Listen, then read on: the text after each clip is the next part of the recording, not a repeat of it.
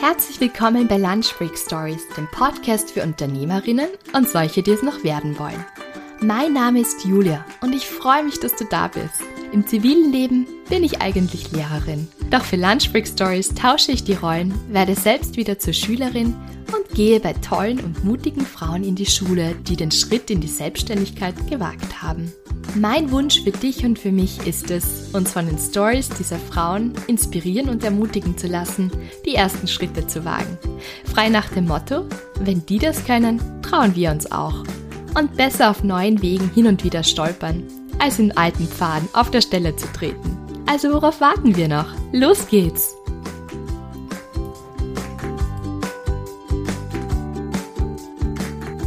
Hallo und herzlich willkommen zu einer neuen Folge von Lunch Break Stories. Lunch Break Stories war in den letzten Wochen ein bisschen im Dornröschenschlaf, weil einfach sehr, sehr viele Dinge rundherum waren. Aber dafür gibt es diese Woche sogar zwei Episoden. Das ist jetzt bereits die zweite eben. Und wir starten mit einer neuen Serie. Diese Serie nenne ich Coach Me If You Can. Sehr originell, ich weiß. Diese Serie wird uns im Dezember und im Jänner begleiten. Und zwar habe ich mich mit vier Coaches getroffen und wir sprechen über alle möglichen Themen Themen rund um Persönlichkeitsentwicklung, Gewohnheit, Leadership, Karriere, alles Mögliche. Also ihr könnt sich da wirklich drauf freuen und ich denke, das passt gerade jetzt auch für eine Zeit wie diese, wo man wieder mal im Lockdown ist und vielleicht Zeit hat, sich ein bisschen mit sich selbst zu beschäftigen, sich selbst besser kennenzulernen, sich auch Fragen zu stellen wie, was will ich in diesem Leben eigentlich und welchen Beruf möchte ich ausüben? Vielleicht steht eine berufliche Veränderung bei dir an.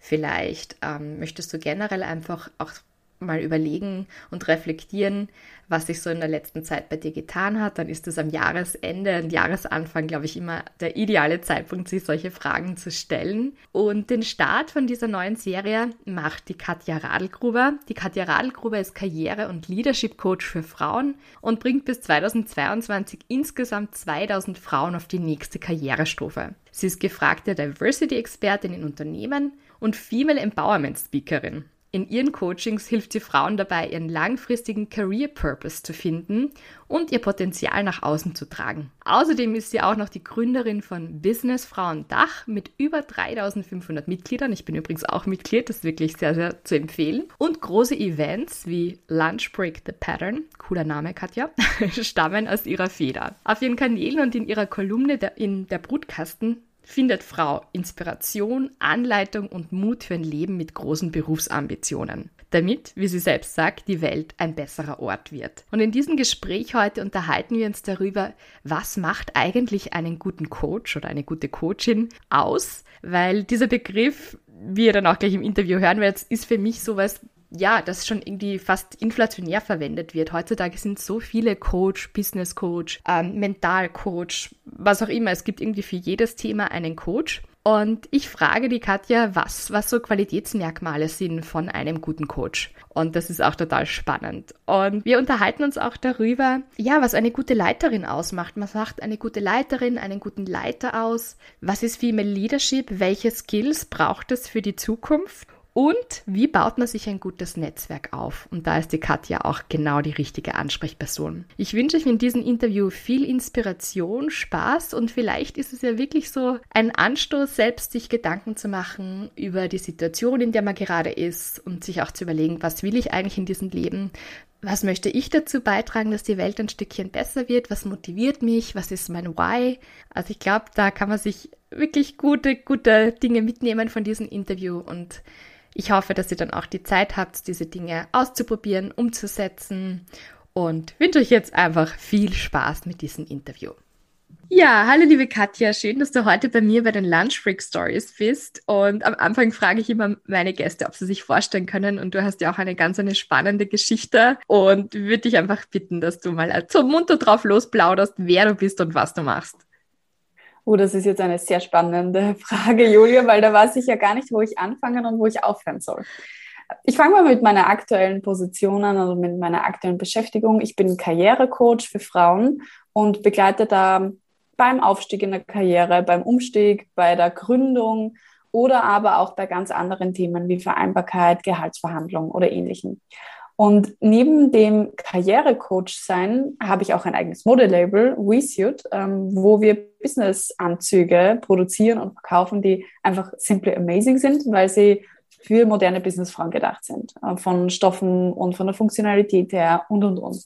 Und vom Background her habe ich schon sehr früh eine Managementkarriere gemacht, habe schon mit 23 100 Mitarbeiterinnen geführt und war da an internationalen Expansionen beteiligt mit ja über einem Jahr 50 Filialen eröffnen, also auch sehr spannend. Bin, glaube ich, immer schon sehr betriebswirtschaftlich orientiert gewesen, aber in mir schlummert auch so eine kreative Seele und die hat sich dann ausgelebt in meinem Modelabel. Ja, genau, das ist so my life in a nutshell, würde ich sagen. Ich bin, glaube ich, als Mensch extrem offen und zugänglich, bin eine wahnsinnige Networkerin. Ich liebe es, Menschen kennenzulernen und deren Geschichte kennenzulernen. Deswegen liebe ich auch deinen Podcast, Julia. Da hört man immer interessante Stories und wir haben da viele Schnittpunkte in dem, wie wir es tun, weil ich habe ja auch einen eigenen Podcast, Female Leader Stories, wo ich Frauen in, in Führungspositionen und auch mit ihrem eigenen Karriereweg interviewe. Und da haben wir schon viele Anknüpfungspunkte, wir zwei. Ja, auf jeden Fall. Und ich habe auch jede Menge Fragen für dich vorbereitet, Katja. Und es wird jetzt nicht so das klassische Lunch Break Stories ähm, Interview, wo ich dich frage, was waren jetzt deine Hürden bei der Gründung und so weiter, sondern ich möchte mit dir heute eigentlich ganz gezielt über diese Themen sprechen. Du hast das schon angesprochen, so Female Leadership oder eben auch, ähm, ja, was, was macht vielleicht auch ein gutes Coaching aus, weil du ja dich eine top gefragte Coach, Coaching, wie sagt man eigentlich?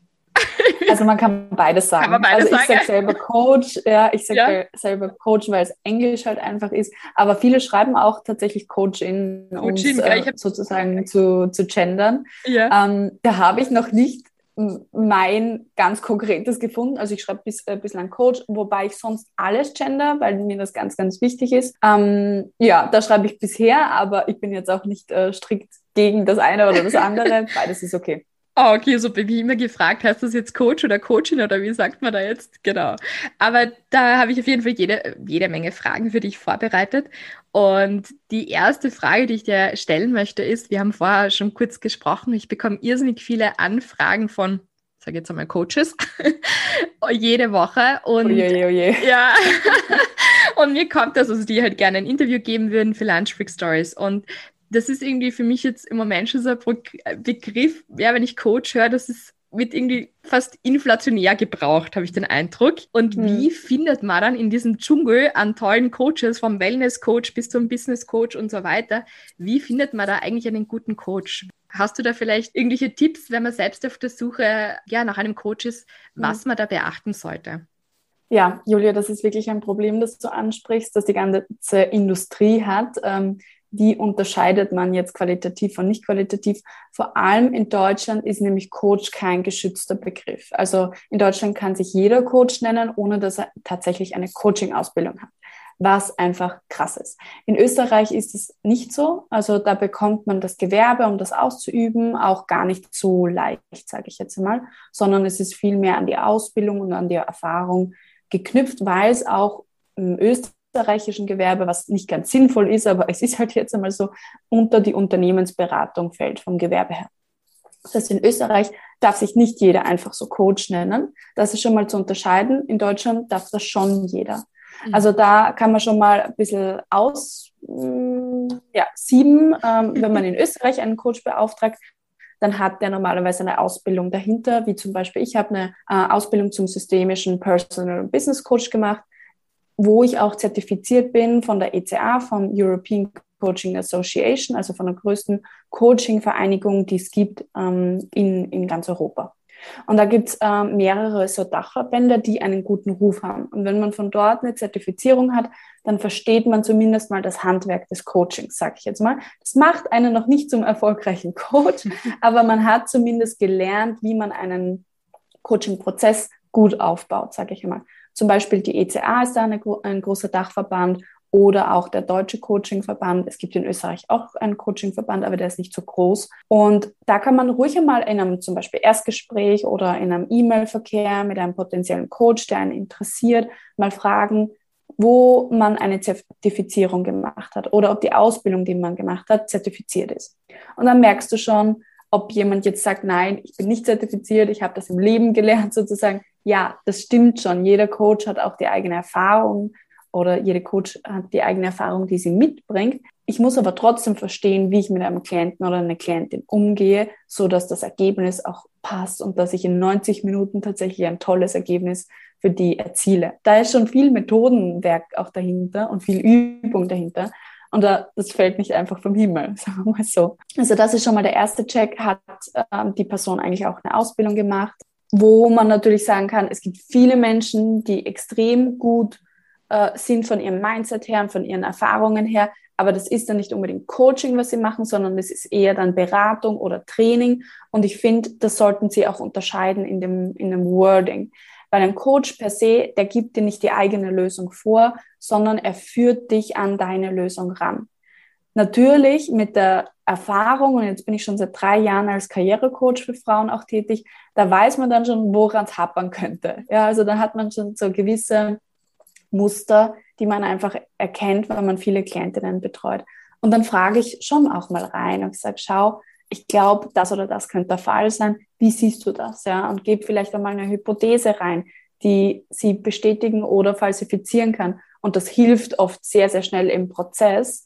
Aber ich sage nicht, schau, das ist ein Problem und dann tust du eins, zwei, drei, vier, fünf. Dann wäre ich beratend oder im Training unterwegs und das mache ich nicht. Mhm.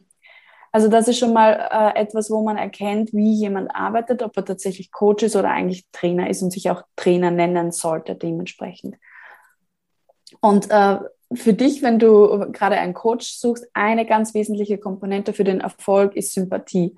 Also wenn mir jemand nicht sympathisch ist, dann bitte buch nie ein Coaching bei der Person, weil du wirst unglücklich sein mit dem Ergebnis, weil ganz viel funktioniert auf einer zwischenmenschlichen Basis. Man muss sich wohlfühlen, man muss offen sprechen können mit dem Mensch. Erst dann funktioniert das richtig gut. Und ich muss sagen, da bin ich sehr, sehr happy mit meinen Klientinnen. Ich sage immer, das sind das sind eigentlich wirklich so meine Lieblingsmenschen. Ich gehe auch voll oft mit meinen Klientinnen, wenn die abgeschlossen haben, zum Beispiel ein Training oder ein Kurs bei mir, dann gehe ich mit denen was trinken oder so, weil ich mich auch so gut mit denen unterhalte und auch so viel selber lerne von denen. Und das ist ja auch so spannend, dass man immer von jedem Menschen lernen kann. Das sage ich auch immer in meinem Podcast. Ähm, wer ist ein Role Model? Eigentlich jeder. Wenn du willst, kannst du ein Role Model sein, schon heute. Und da kann man von jedem lernen. Und ich lerne auch viel von meinen Klientinnen. Super, danke für diese tolle, ausführliche Antwort. Das ist total hilfreich, weil ich jetzt als Laie weiß man jetzt nicht, was ist jetzt der Unterschied zwischen einem Coach oder einer Trainerin oder mhm. was. Ich wusste jetzt zum Beispiel auch nicht, dass es in, in Deutschland, dass sich jeder Coach nennen kann und dass es aber in Österreich ja. da schon ja eine Zertifizierung braucht. Also das ist schon mal ganz toll, als Unterscheidung das zu wissen. Du hast jetzt angesprochen, dass du auch ganz viel von deinen Klientinnen lernst und du hast ja, glaube ich, auch zum Großteil Frauen, die du coachst. Jetzt sollte ich fragen. Zu 95 Prozent. Zu 95 Prozent, okay. Die restlichen Männer, die sich bei mir äh, verirren ist jetzt vielleicht ein, ein falscher Begriff, aber die kommen, sind häufig auch Partner meiner Klientinnen, die sagen, hey, schau, die Katja ist ein toller Coach, geh auch mal hin, weil du musst das jetzt auch mal durchlaufen und mal schauen, dass du beruflich ja ein Leben lebst, was, was dir gefällt. Oder aber auch meine Firmenkunden, wo ich natürlich schon, auch wenn ich ähm, ganz normal als Leadership Coach von einer Firma drinnen bin, dass ich sowohl ihre männlichen als auch weiblichen Mitarbeiterinnen coache, ist dann selbstverständlich es ändert sich per se ja auch nichts im Coaching-Prozess, aber ich muss dir sagen, ich coach einfach so gern Frauen, weil mir die Arbeit so, so taugt einfach mit denen. Was würdest du sagen? Also, das kann ich total nachvollziehen. Ich liebe ja Frauen auch sehr. Also, ich finde das super. Nicht umsonst ist Lunchbreak Stories für Gründerinnen. Mhm. Bei mir verirren mhm. sich auch ungefähr 10% Männer daher in meiner Hörerschaft. Ähm, ja. Aber der Großteil sind natürlich Frauen. Ähm, aber was mich jetzt auch noch interessieren wird, ist, ob du da vielleicht Vergleichswerte hast. Du sagst, der Coaching-Prozess ist relativ jetzt ähnlich zwischen Männern und Frauen. Aber gibt es so Themen, wo du sagst, das fällt mir auf, das dürften, dürften mehr, also ich möchte jetzt nicht pauschalisieren, ganz klar, aber mhm. vielleicht tendenziell trotzdem Themen, wo, wo Frauen vielleicht mehr ein Coaching brauchen oder Männer mehr ein Coaching brauchen oder gibt es irgendwie spezielle Themen, wo du sagst, ja, da kommen viele Frauen mit diesem speziellen Thema zu mir und wollen mhm. in dem Bereich gecoacht werden. Voll. Also ich kann dir sagen, was meine zwei Hauptanliegen sind, wo Klientinnen auch äh, zu mir kommen.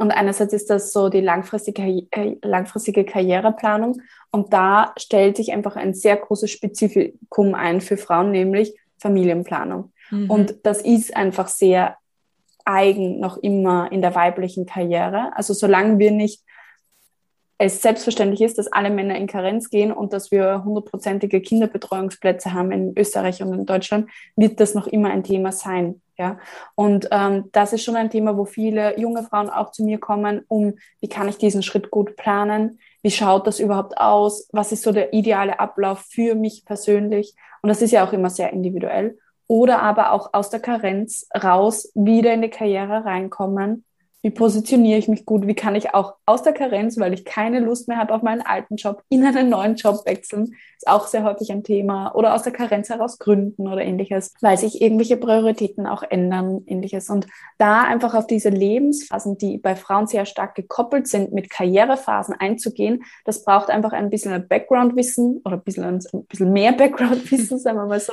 um da auch gezielt auf diese Challenges eingehen zu können. Das ist schon mal ein Thema in der Karriere, was sehr speziell spezifisch ist für Frauen. Und auf der zweiten Seite mein Hauptthema ist auch Selbstbewusstsein und sich gut positionieren können, sei es in deinem eigenen Unternehmen, weil du gesehen möchtest äh, werden als Leaderin, die zum Beispiel das Potenzial hat, jetzt eine Teamverantwortung zu übernehmen oder aber auch mit dem eigenen Business im Markt sich zu positionieren und zu zeigen. Mhm. Und da ist es schon so, dass sehr häufig äh, meine Klientinnen über Zweifel mit mir sprechen, wie sie das Ganze angehen sollen. Da ist häufig der Glaube vorhanden, perfekt sein zu müssen oder nichts falsch machen zu wollen, weil ansonsten hat man das Gefühl, irgendwie verstoßen zu werden. Also, dass dann irgendjemand nicht mehr mag, wenn man irgendetwas falsch macht. Also, das ist ganz, ganz tief in unsere Bedürfnisstruktur verankert, dass wir geliebt werden wollen, wir wollen zugehörig sein, wir wollen anerkannt werden als individuelles Ich was wirklich ja, ja speziell ist und äh, ja, wir wollen auch strahlen, aber manchmal fürchten wir uns davor, vor dieser Anerkennung und vor diesem Strahlen auch, weil dann könnte es ja irgendjemand wieder wegnehmen. Also es sind ja ganz, ganz viele Themen rund um Zweifel auch ähm, dabei, die wir dann bearbeiten.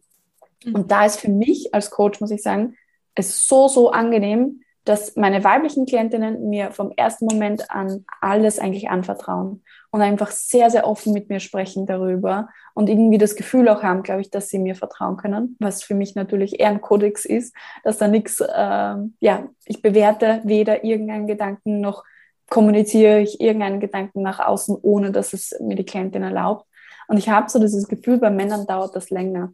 Also ich habe wirklich auch äh, Firmenkunden, männliche Kunden, die so noch im zweiten, dritten Coaching erst anfangen, darüber zu sprechen. Bei Frauen geht das tendenziell schon im ersten Coaching, wo wir wirklich tief eintauchen und sie mir echt viele Stories erzählen aus ihrem Leben. Mhm. Voll spannend. Voll spannend, was du da auch angesprochen hast oder was ich daraus ist, eben so dieses bisschen Harmoniebedürfnis, das wir Frauen anscheinend tendenziell mehr haben und so dieser Wert von Beziehung, der uns einerseits bestärkt und, glaube ich, voll wichtig ist, aber andererseits uns vielleicht auch manchmal zurückhalten kann, weil wir ja nicht irgendwie wen vor den Kopf stoßen wollen. Mhm. Also da können verschiedene Themen drin sein. Harmoniebedürfnis ist das eine, ähm, wo wir vielleicht in unserer Kindheit mal gesehen haben, immer dann, wenn wir es schaffen, Harmonie herzustellen, dann geht es uns gut, weil dann streiten unsere Eltern nicht und alles ist wohl und okay und wir werden sicher dadurch. Und deswegen meidet man vielleicht den Konflikt oder aber wir haben gesehen in unserer Kindheit, ich muss immer die Beste sein, weil dann werde ich gelobt und so werde ich geliebt und dann wird Lob schnell zu Liebe und dann kommen wir so in dieses Hyperachiever äh, rein, wo wir immer die Beste sein wollen. Also gibt es ganz viele unterschiedliche Gründe, warum das so ist, wie du es jetzt gerade machst. Jedenfalls ist es immer eine Strategie, die uns dienlich ist. Und ich glaube, das ist immer so diese äh, Mind-Switch, den man machen muss. Jeder Zweifel, den du hast, der will dir eigentlich was Gutes und der will dir was Gutes kommunizieren. Und damit mal den Frieden zu schließen, das ist auch manchmal ein bisschen ein Prozess. Ja, das glaube ich. Das glaube ich, war voll spannend. Für dich ist ja ein Thema Leiterschaft auch, also Female Leader, wie auch schon dein äh, Podcast sagt, natürlich an, an großer Stelle. Was würdest du sagen, macht ähm, Female Leadership aus oder wie unterscheidet sich Female Leadership von Male Leadership zum Beispiel? Wie würdest mhm. du sagen, was sind da auch zum Beispiel Unterschiede und was macht generell einen guten Leiter oder eine gute Leiterin aus? Ja, also der Podcast heißt Female Leadership, weil es um Frauen geht in Führungspositionen. Äh, ich mag aber gar nicht sagen, dass Frauen anders führen wie Männer. Also es gibt schon Research dazu, dass es da feine Unterschiede gibt, aber im Gro ist es gar nicht so viel anders. Die Gesellschaft nimmt aber weibliche Führungskräfte ganz anders wahr. Ähm, das heißt aber nicht, dass sie so anders agieren als Männer, aber wir bewerten sie anders. Was krass ist, weil zum Beispiel, wenn eine Frau als ähm, Verhandlungsleiterin hart verhandelt, na dann wird die schnell mal abgestempelt als naja, was ist mit ihr los? Ja, was, mhm. was maßt sie sich überhaupt an? Und ein Mann ist einfach durchsetzungsfähig. Mhm. Und das ist so ein krasser Balanceakt, den Frauen einfach gehen zwischen, naja, ich sage es jetzt einfach, hoffentlich hören keine Kinder zu oder Augen oder Ohren, Ohren zu halten, too bitchy, ja, oder einfach zu, zu emotional. Und das ist so wie wieder dieser, dieser Gratwanderung, den man einfach dann geht als weibliche Führungskraft. Und that's a challenge. Also das ist nichts, was man irgendwie so im Nebenbei mal macht, sondern da muss man ein Bewusstsein dafür entwickeln, dass ich anders beurteilt werde als meine männlichen Führungskollegen, dass die Leute erwarten, dass ich weniger äh, kann als meine männlichen Kollegen. Und da sind wir bei, bei Unconscious Biases im, im Terminus von ähm, Overconfidence Bias bei Männern. Also sie glauben, sie können mehr, als sie wirklich ja. glauben. Mhm. Und einem Underconfidence Bias bei Frauen. Also Julia, du siehst es wahrscheinlich in der Schule auch. Ja, also wenn, wenn du Mädchen und Jungs vergleichst in was sie sich selber zutrauen, trauen sich Mädchen häufig weniger zu, aber sie können es eigentlich. Und da gibt es ur die spannenden Research-Dokumente dazu, wie zum Beispiel, also wenn ich ein ganz kurzes Beispiel erzählen ja, darf, bitte gerne. über einen Test, der durchgeführt wurde, wo man zum Beispiel einen mathematischen Test Mädchen machen lässt und man lässt sie eintragen, ähm, ich bin ein Mädchen, also mein Geschlecht weiblich. Mhm. Und dann schreiben sie den Test und sie schneiden schlechter ab, als wenn sie das nicht eintragen würden. Wenn wir aber Mädchen oben hinschreiben lassen, ich bin ein Mädchen, aber ich bin asiatischer Herkunft, schreiben sie bessere Tests, als sie ein, äh, schreiben würden, wenn sie nichts äh, oben hingeschrieben hätten. Also so einen krassen Einfluss hat nur ein Wort oder eine Rolle, eine Identität, die ich annehme, bevor ich einen mathematischen Test schreibe. Mhm. Und jetzt kannst du dir vorstellen, wie sich das auswirkt auf Frauen und Mädchen, wenn sie immer gesagt bekommen, na ja, du bist die Liebe, du bist die Nette, und, und, und. Naja, natürlich entsteht dann ein gewisses Harmoniebedürfnis oder da entsteht ein gewisses Bedürfnis, sich um Leute zu kümmern, etc. Das ist aber sehr sozialisiert und gar nicht so sehr biologisch oder ähnliches. Simone de Beauvoir hat das ganz, ganz treffend in ihrem ähm, Buch The Second Sex, ähm, das andere Geschlecht, beschrieben, wo es darum geht, dass die Frau immer das zweite Geschlecht ist, also Default, der Standard ist der Mann und die Frau ist das zweite Geschlecht und da ist alles anders.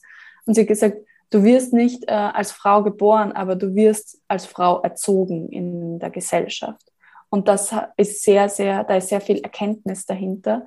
Wir alle leben eine Rolle, die uns auch ein bisschen zugeschrieben wird und genauso leben, um jetzt den Kreis zu schließen, genauso leben weibliche Führungskräfte eine, eine Rolle. Und da ist es mir total wichtig, dass einerseits meine Klientinnen eine Awareness dafür bekommen, wie sie überhaupt bewertet werden, auch in der Umgebung und aber auch Unternehmen eine Awareness dafür bekommen, wie sie ähm, Unconscious Biases im Beförderungsprozess zum Beispiel ausschalten können. Und da muss man wirklich über Prozesse gehen, weil wir alle haben Unconscious Biases. Mhm. Ein paar feine Nuancen gibt es trotzdem im Unterschied, so wie wir sie aktuell wahrnehmen zwischen Frauen und Männern. Und wir merken eben, dass durch diese mehr Zurückhaltung, diesen auch nicht diesen vorhandenen Overconfidence Bias, den Männer haben, dass Frauen tendenziell weniger Risiken eingehen, was auch gut sein kann. Ähm, sie liefern auch tatsächlich das, was, wo sie sagen, das liefern sie. Und das kann eigentlich für Unternehmen nur vorteilhaft sein, wenn ich wirklich dann das bekomme, wo jemand verspricht, äh, dass ich das bekomme. Und jetzt zum Beispiel, wenn ich äh, selber gerade Konsument bin und ich gehe zu jemandem, zu einem Mann und zu einer Frau im Business und der eine sagt mir, ja, ich kann das und das und das, kriegst du zu dem und dem Preis. Und im Endeffekt schaut es dann nachher anders aus, dann ist es genau dieser Overconfidence Bias. Mhm. Und wenn ich, wenn ich tendenziell bei einer Frau kaufe, dann wird sie noch mal mehr bemüht sein, noch mal mehr zu leisten, weil wir einfach so ein Ticken bis zu einem gewissen Grad. Wir haben das Gefühl, wir müssen uns beweisen, wir müssen zeigen, dass wir es können. Und viele Frauen, gerade in sehr männerdominierten ähm, Branchen, sagen mir immer, ja, du musst halt die 150 Prozent geben, damit du gesehen wirst. Da gibt es Kniffe und Tricks und ich möchte einfach wirklich meinen Klientinnen dabei hm, helfen, dass sie nicht ausbrennen auf diesem Weg, sondern dass sie ja eher work smart. Ähm, und da gehört nicht nur die Performance dazu, sondern da können auch andere Bereiche dazu, wie den eigenen Einflussbereich stetig erweitern, also Power zu bekommen in der Organisation oder aber auch ähm, sich aktiv zu positionieren für Promotions. Und das sind so viele wertvolle Tipps und Tricks, die man einfach machen kann. Ja, Genau, und da gibt es einfach eine, eine, große Unterscheidung und deswegen gefällt mir einfach wirklich, Frauen auch vor den Vorhang zu holen. Hey, wie hat es denn die und die schon gemacht? Wie hat es die geschafft? Mit welchen Methoden ist sie dorthin gekommen, wo sie heute ist? Und was kannst du dir davon auch abschauen? Mhm.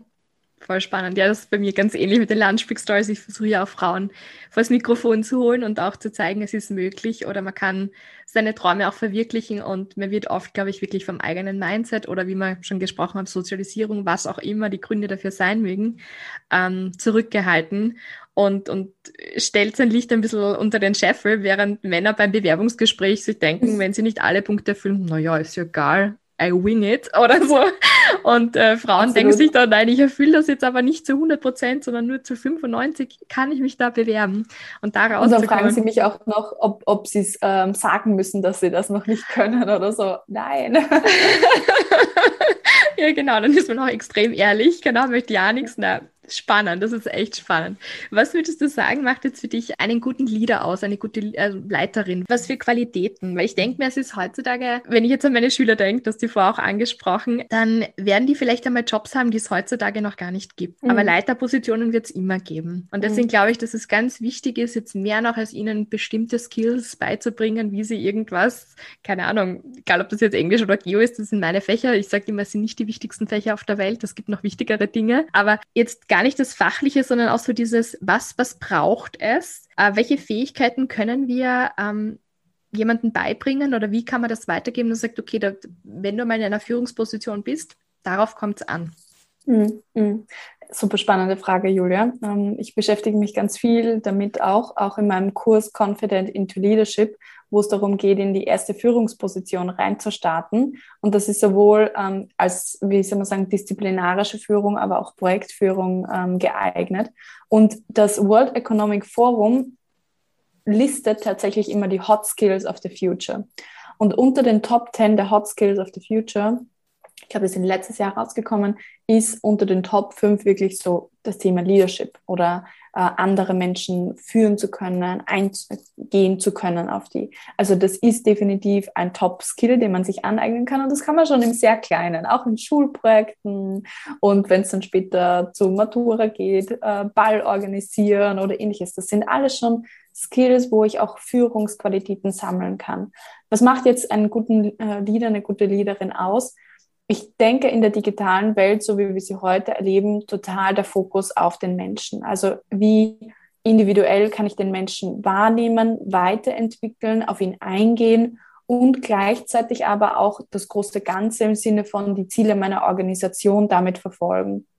Und das ist immer dieser Spagat, den Leaderinnen meistern müssen. Einerseits habe ich eine, eine Aufgabe von meinem Unternehmen zugeschrieben, nämlich X Umsatz zu machen, zum Beispiel mit meinem Department, mit meinem Team. Und dann habe ich diesen individuellen Menschen, der eigene Wünsche, Glaubenssätze hat, äh, Träume hat und Ansprüche an mich und habe dann mehrere davon, ja.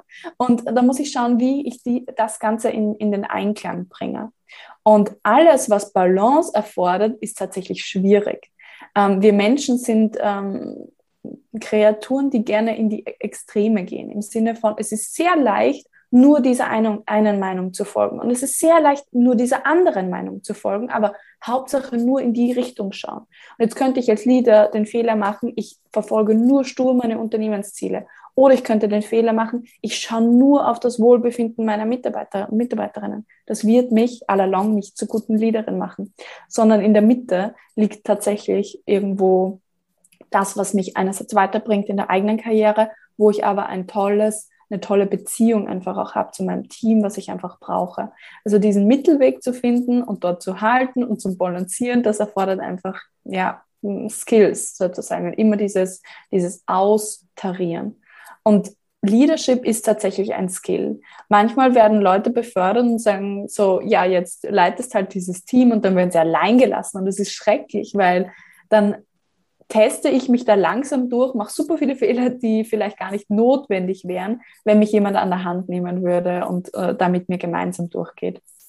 Und ähm, ich denke, gerade dieser Fokus auf den Menschen, auf die Weiterentwicklung von Menschen, da sind Frauen tatsächlich auch aus ihrer sozialen Rolle heraus sehr, sehr viel trainierter als Männer. Ich sage nicht, dass das Männer nicht auch können oder dass das alle Frauen besser können, aber aller Gro, im Gro sind einfach Frauen viel trainierter darauf, auch Rücksicht zu nehmen auf die Menschen in ihrer Umgebung, auch eine gewisse nurturing Quality zu haben, wo sie einfach sich kümmern um Menschen. Und das braucht es ehrlich gesagt in den Organisationen von heute, wo wir immer mehr diese Buzzwords auch hören, agile, selbstorganisierende Teams etc. Ja, was ist denn da der Grundstein von Leadership in so selbstorganisierten Teams?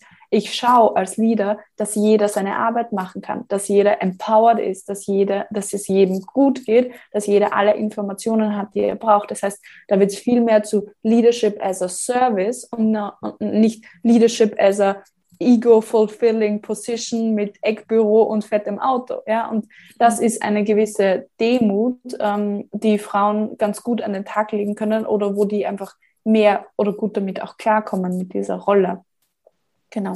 Also da haben Frauen, glaube ich, in den nächsten Jahren einen sehr großen Wettbewerbsvorteil tatsächlich. Also möchte ich alle Frauen einladen, dass, äh, sich selber ruhig mal zuzutrauen, auch in eine Leadership Position zu gehen. Und äh, das möchte ich auch unbedingt äh, platzieren, weil ich das so oft höre einfach von meinen Klientinnen, naja, will ich mir das antun? Ja, und dann arbeite ich so viel.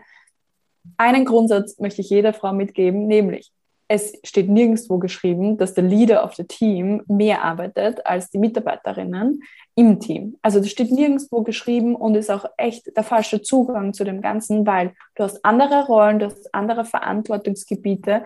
Deswegen wirst du einerseits auch besser bezahlt natürlich durch, über diese Verantwortung, aber du brauchst genauso deine Pausen wie jemand anderer auch. Und ähm, deswegen merke, Du hast noch nicht genug delegiert, wenn deine Mitarbeiterinnen weniger arbeiten als du selber. Sehr wichtig, sehr gut. Habe ich jetzt so spannend gefunden, was du gesagt hast, dass ich muss sagen, da habe ich mir jetzt so viel mitgenommen, auch so, dass, äh, wie ich das jetzt rausgehört habe, korrigiere mich, wenn ich das falsch gehört habe, aber dass, der, dass ein Leader eigentlich auch ein Facilitator mehr ist. Also jemand, Absolut. der ermöglicht, der, der schaut, ja. dass er Aufgaben gut verteilt und da auch irgendwie, ja, auch wieder coacht, um das Wort wieder mal zu verwenden. Ähm, also total spannend und auch was du gesagt hast, das ist irgendwie, wichtig, da so eine Balance zu finden. Und ich finde, das ist eigentlich, das ist jetzt zwar gar nicht Thema des Podcasts, aber ich glaube auch generell für die Gesellschaft wichtig. Ja, nicht so, egal um welches Thema ja. es jetzt geht, ob es jetzt ja. um Impfen geht, ob es um was, ja, es ist halt gerade so das Thema, das glaube ich schon allen bei den Ohren raushängt. Aber so, so äh, diese extreme Polis äh, Polarisierung, dass man das da wirklich, tut das tut nie gut, genau, in keinem Bereich. Und das finde ich total spannend, dass du das eben gesagt hast. Also ich glaube, das wäre eigentlich fast auch ein Fach, würde ich sagen, das in der Schule gut wäre, also so wie viele andere Fächer, die noch gut wären. Aber das, ich denke mir auch um Menschen jetzt, sage ich einmal, gesellschaftsfähig zu machen, ja, das mhm. ist äh, was ist das für eine Kultur, wenn man sich die Köpfe einreißt, weil man ja. unterschiedlicher Meinung ist, ja? ja? Also das ist und da kann man sich selber echt gut challengen, ja, also ähm, dass man sagt, hey, ich bin, also nehmen wir mal dieses Geg äh, Thema, ich bin voll Impfgegner zum Beispiel. Dann challenge dich mal selber und schreib in Google eine Frage rein aller, warum ist es gut, dass ich mich impfen lasse? Also formuliere genau die entgegengesetzte Frage und such Beweise für das Gegenteil. Und ich schwöre, du wirst Beweise finden. Du wirst Beweise finden für beide Seiten. Und äh, da musst du echt äh, schauen, wie gehst du dann damit um, ja? Das crusht teilweise das äh, eigene Weltbild, ja. Und ähm, es ist, es ist auch in meiner feministischen Bubble ja auch so, dass man auch aufpassen muss, dass man da nicht äh, komplett in die eine Richtung äh, prescht und dann alle Menschen ausschließt. Und da bin ich echt ein Fan von Dialog und, und nicht ähm, Kampfparolen oder ähnliches, auch in, in der Beziehung. Und deswegen ist mir so wichtig, auch in Unternehmen tätig zu sein als Diversity-Beraterin, um eine Strategie auch mit dem Management und so weiter auszuarbeiten, wo ganz wichtig und essentiell sind, auch alle männlichen Führungskräfte on board zu haben bei dem Thema. Und das, das, das, da ist genauso dieses Extreme, nur wir, wir kämpf, erkämpfen uns jetzt dieses Recht auch nicht das, was langfristig gut sein wird. Und wie gesagt, dieser Tipp, such mal nach Beweisen vom Gegenteil, das ist eye-opening. Voll der gute Tipp. Danke. Wir kommen schon bald zum Abschluss von, von diesem Gespräch, von diesem wunderbaren Gespräch. Also ich kann noch lang, lang, lang mit dir weiter ja, reden. Voll. Also vielleicht müssen wir noch einmal machen. Ja. Aber ich habe noch gar nicht so, haben wir noch gar nicht über meine Story gesprochen. Nein, wir haben noch gar nicht, aber das könnten wir eigentlich noch machen, wenn du magst, oder? Wir machen, wir können, ich kann es auch zwei teilen. Aber was mich auch noch irrsinnig interessieren wird, Katja, es gibt ja so viele Themen, die ich mit dir gerne besprechen würde. Aber ein Thema ist auch, du hast das vorher schon erwähnt, du hast gesagt, du bist eine gute Netzwerkerin. Und du hast ein gutes mhm. Netzwerk. Und wenn man dir ein bisschen folgt auf Social Media und so, dann sieht man, dass du sehr umtriebig bist. Hast du Tipps für andere, wie man das machen kann? Also wie, wie wird man zu einer guten Netzwerkerin und was, was macht ein gutes Netzwerk auch aus? Also gute Netzwerkerin wird man, wenn man übt einerseits. Also man kann das nicht trocken üben zu Hause, sondern du musst schon rausgehen und musst es üben. Eine gute Anlaufstelle ist da übrigens meine Business Frauen Dachgruppe auf LinkedIn, weil da haben wir ganz viele Newbies im Netzwerken, also die auch sagen, hey, ich war noch nie auf einem Netzwerktreffen, das ist so mein First. Ähm, und da ist aber so dieser wertschätzende Rahmen, auch da sind auch nur Frauen da bei dem Netzwerktreffen und ich persönlich leite all diese Netzwerktreffen und sorge dafür, dass alle wertschätzend sind miteinander. Also da kann man sich gerne mal melden und andocken. Und, kann man äh, dann in den Shownotes verlinken. Sorry, das, ja, voll ja, das verlinkt man dann, ja. Und das führt mich auch schon zum ersten Tipp. Such dir mal ein Netzwerk, wo du dich wohlfühlst, wo ein bisschen schon deine Komfortzone ist. Fang gern auch mal mit Frauennetzwerken an, weil ich weiß, da fühlen sich viele Frauen auch sehr gut aufgehoben, weniger vielleicht beurteilt als in allgemeinen Netzwerken. Fang mit etwas an. Es muss auch gar nichts Berufliches sein. Du kannst dich auch mal über ein Hobby connecten, wo du weißt, hey, hier habe ich voll die Leidenschaft dafür. Und wag dich dann mal Schritt für Schritt in ein Netzwerk, wo du sagst, hey, hm, äh, hier habe ich ein bisschen Angst davor, dorthin zu gehen. Und dann kannst du ruhig auch mal alleine auf so ein Netzwerktreffen gehen, weil dein Ziel ist es sowieso, neue Menschen kennenzulernen und nicht mit den alten Menschen die ganze Zeit sozusagen zu sprechen. Ähm, was wichtig ist, dann, glaube ich, vorzubereiten für ein Netzwerktreffen, vor allem wenn man es noch nicht oft gemacht hat, so einen kleinen Pitch über sich selber. Und ich empfehle da jedem das Framework, ähm, wer, was, wie, warum. Und ich erkläre es auch ganz kurz. Also du fängst an mit, wer bin ich? Also das kann eine Positionsbeschreibung sein, das ist ja auf jeden Fall mal dein Name. Das kann dein Unternehmen sein, in dem du arbeitest. Wer bin ich, ja? Ähm, dann sagst du, was tue ich?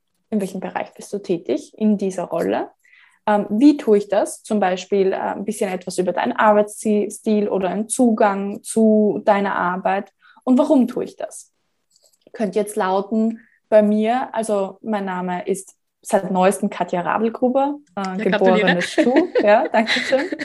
Oder auch ein Business Coach Katja. Ich bin Karriere- und Leadership Coach für Frauen und bin da tätig im ich unterstütze Frauen beim Karriereaufstieg, bei Gehaltsverhandlungen, aber auch beim Gründen ihres eigenen Unternehmens. So, das wäre jetzt dieses Wer und Was gewesen.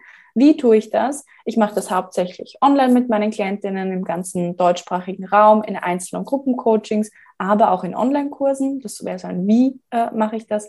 Und warum tue ich das? Weil ich es einfach liebe, Menschen zu helfen, ihr volles Potenzial in der Karriere zu leben, weil es mir einfach wichtig ist, dass Frauen diese PS auf die Straße kriegen und einfach alles sehen, wie toll die sind.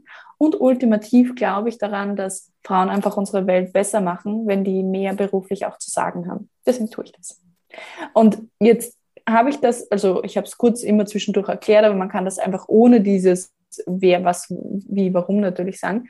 Aber was dadurch entsteht, ist einfach eine coole kleine Story, ähm, über dich und es geht super schnell und du hast etwas, wo du dich anhalten kannst und du hast dich in vier Sätzen vorgestellt.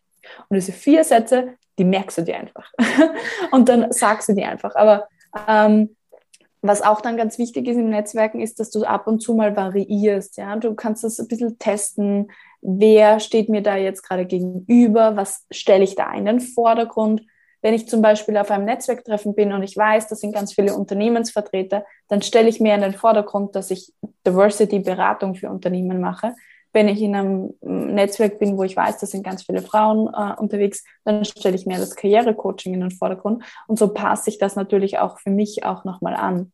Weil du hast es vorher schon gesagt, Julia, ich habe halt tausend Projekte und da kann man schon mal ein bisschen so variieren, was, was äh, kommuniziert man dann. Hauptsache relevant für dein Gegenüber. Das ist so ein Grundsatz. Voll spannend, danke für die coolen Tipps.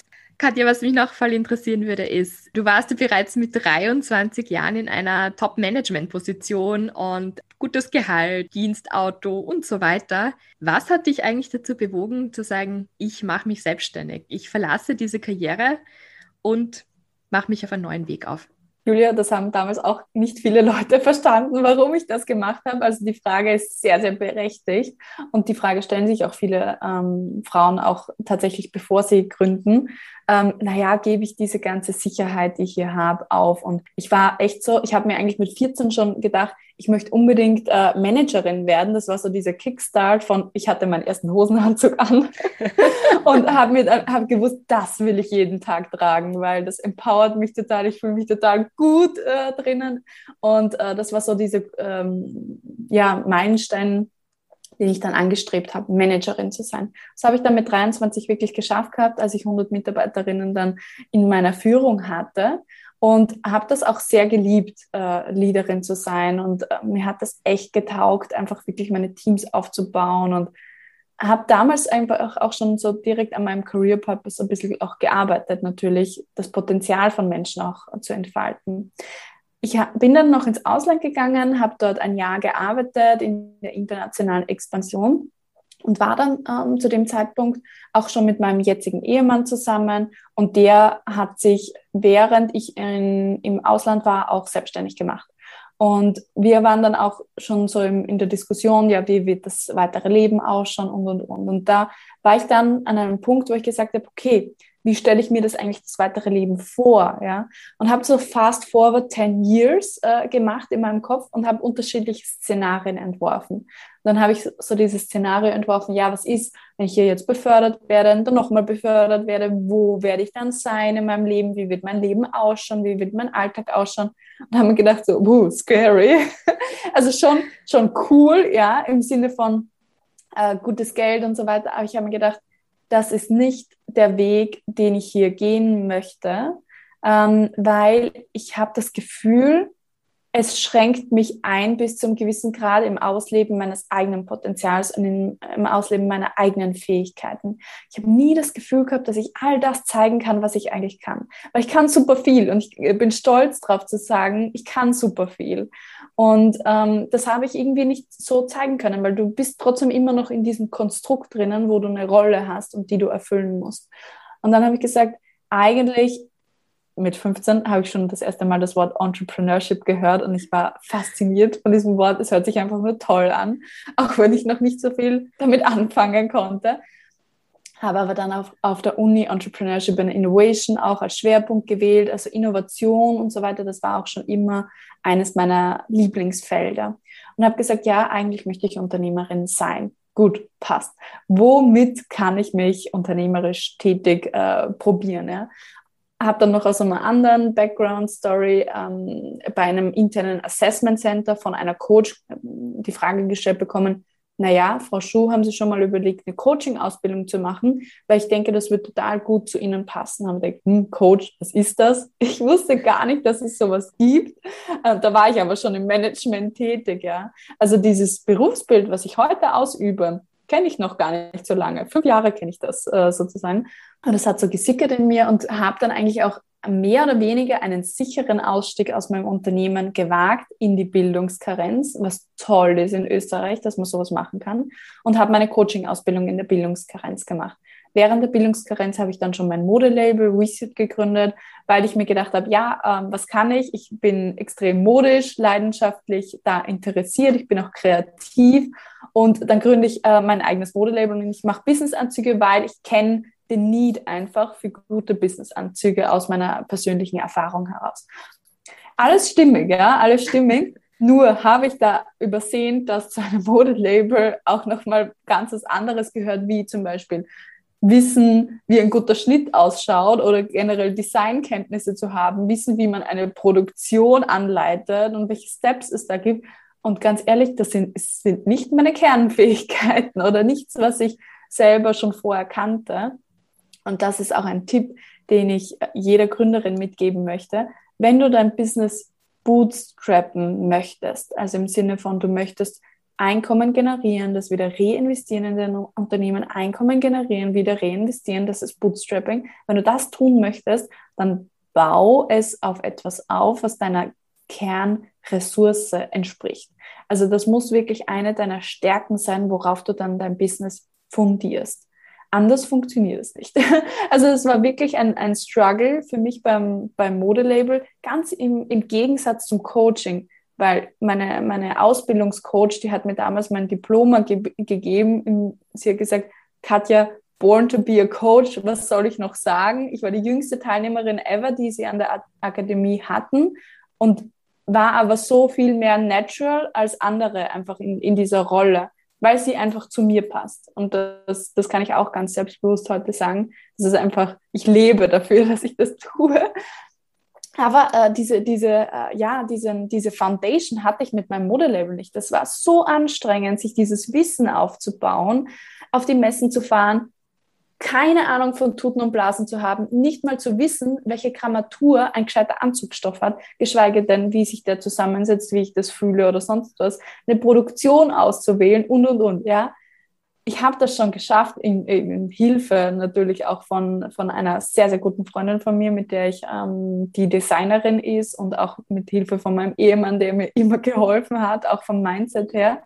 Aber es war schon eine Challenge, muss ich sagen. Und da war das Coaching-Business aufzubauen schon, schon viel, viel leichter für mich, weil eben meine Kernressource dort äh, drin ist. Und für jede, die das jetzt hört, ist, frag dich wirklich, diese Idee, die du jetzt umsetzen möchtest, kannst du die alleine stemmen im Sinne von, kannst du diese Leistung oder dieses Produkt überhaupt selber produzieren oder hast du das Wissen, es produzieren zu lassen? Wenn nein, dann musst du den Scope dieses Unternehmens, wenn du es wirklich durchziehen möchtest, vielleicht größer anlegen. Weil dann brauchst du wahrscheinlich gleich mal Experts, die dir helfen. Du brauchst einen größeren finanziellen Rahmen. Du brauchst vielleicht einen Investor, der dann, oder eine Investorin, die da wirklich reingeht mit dir. Weil vieles einfach dann mehr Kapital braucht, wenn du es nicht selber machen kannst. So, das sind meine Learnings aus meinem äh, Gründungsprozess kurz und knapp zusammengefasst. Voll spannend, vielen Dank. Super. Ja, Katja, das war echt ein tolles Gespräch mit dir. Wir kommen jetzt auch schon zum Schluss und ich habe am Schluss immer so meine klassischen Abschlussfragen heute ein bisschen umgeändert und zwar würde mich irrsinnig interessieren. Es gibt ja diesen Spruch Readers are Leaders und deswegen würde mich interessieren, was sind so Bücher, die du gerne liest oder Bücher, die du weiterempfehlen kannst? Das hängt voll immer von meiner, von meiner aktuellen Fragestellung ab. Also ich lese tatsächlich Bücher, um mir selber eine Frage zu beantworten oder in einem Bereich selber weiterzuwachsen. Ich bin nicht der klassische Romanleser, muss ich sagen, sondern ich lese extrem viele Sachbücher. Also wenn ich lese, lese ich Sachbücher zu einem Bereich, der mich gerade interessiert. Aktuell liegen auf meinem ähm, Nachtkästchen und in meinem Kindle ur viele Bücher zum Thema Human Design, weil mich das gerade so komplett hookt, ja, das Thema. Und grundsätzlich lese ich viel zum Thema auch Spiritualität, aber auch Business Development. Und weil du aber auch gesagt hast, ähm, Leader, äh, Readers are Leaders, möchte ich einfach wirklich ein Leadership-Buch äh, auch empfehlen, nämlich von der Brené Brown, Dare to Lead. Also ich würde das wirklich jeder Frau empfehlen, auch aus dem Grund, weil es darum viel geht, um Emotionen auch als Leader zu zeigen und zu haben. Und ich finde, das ist etwas, was sich Frauen manchmal nicht selber erlauben, weil sie dann abgestempelt werden. Aber die Brene Brown hat einen wirklich sehr guten Zugang dazu. Und das würde ich jeder Frau auch mal empfehlen zu lesen, die irgendwie so das Gefühl hat, ich darf als Leader nicht mehr emotional sein, dieses Buch zu lesen. Ja. Super. Klingt gut. Wir haben auch in den Shownotes verlinken. Super.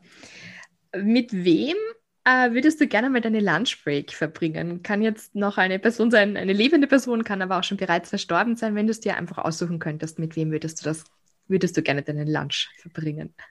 Ich würde total gerne mal auf einen Lunch gehen mit Barack Obama. Ähm, aus dem Grund, weil ich finde, er ist ein wahnsinnig toller, cooler Leader. Also auch wie er ähm, die Nation äh, USA damals zusammengebracht hat, fand ich sehr, sehr cool. Und ähm, auch er hat Storytelling on Fleek. Also jemand, der so gute Geschichten irgendwie erzählen kann, den möchte ich unbedingt mal kennenlernen.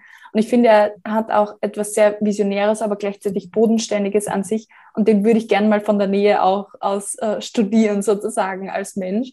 Und ich habe gehört, er ist sehr humorvoll, also das wäre sicherlich ein toller Lunch. Super, das hat schon einmal eine, äh, ein Interviewgast oder Gästin hat gesagt, äh, sie würde gerne mit Michelle und Barack Obama ähm, essen gehen. Also ist jetzt die, die Person, die bereits zweimal genannt wurde. Cool, super.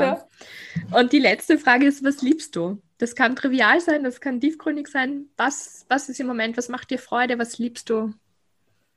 ich liebe tatsächlich wirklich Gespräche über die persönliche Weiterentwicklung. Also ich bin da wirklich so ein, ein Mensch, der sich gar nicht genug damit befassen kann, ähm, sich irgendwie zu entwickeln. Und da philosophiere ich einfach gerne mit Freunden und Bekannten, so auch über Dinge wie, was ist der Sinn des Lebens und wie kann man wirklich glücklich werden und ähm, was macht Erfolg aus und, und, und. So, solche Gespräche liebe ich einfach mit Menschen zu führen.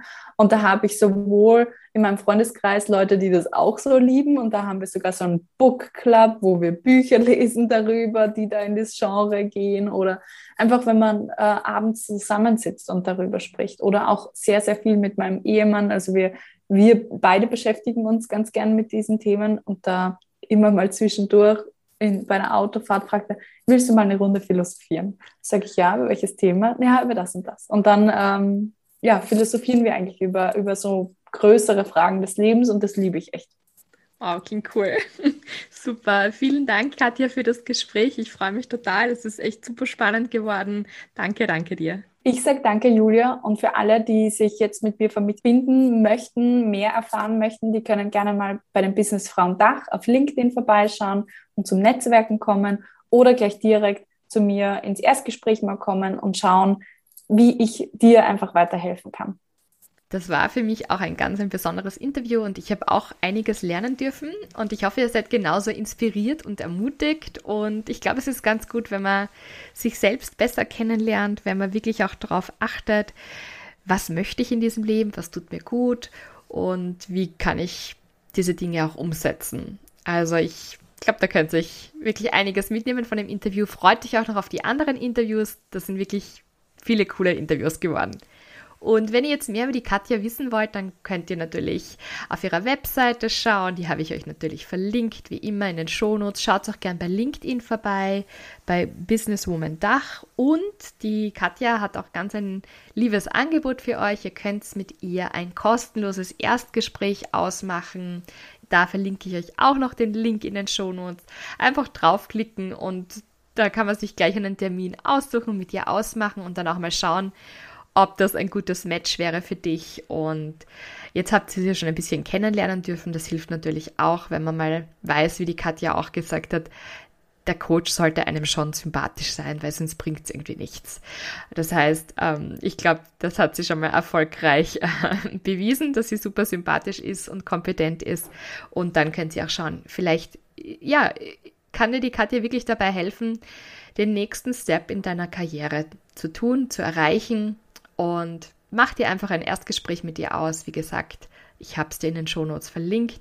Und dann freue ich mich schon auf nächste Woche, denn da geht bereits das nächste Interview online mit einer anderen tollen Coachin oder Coach, wie man jetzt auch immer sagt.